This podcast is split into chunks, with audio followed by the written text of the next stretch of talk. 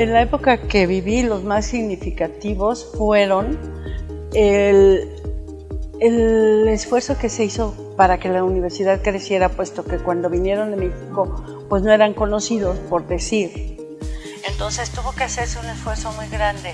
Cuando salió el doctor Lindley y entró el doctor Macías Rendón, y trajeron a muchos becados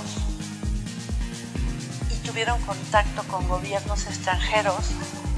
Tuvimos grupos de becados grandes que tuvimos que instalar aquí en campo. Un grupo de África, un grupo de Venezuela y desde luego trajeron muchos veteranos de Vietnam de Estados Unidos.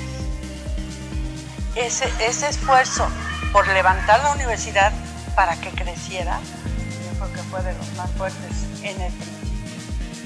Sí deben saber de la universidad y, y reconocer que es una gran universidad que a los fundadores les costó mucho trabajo levantarla.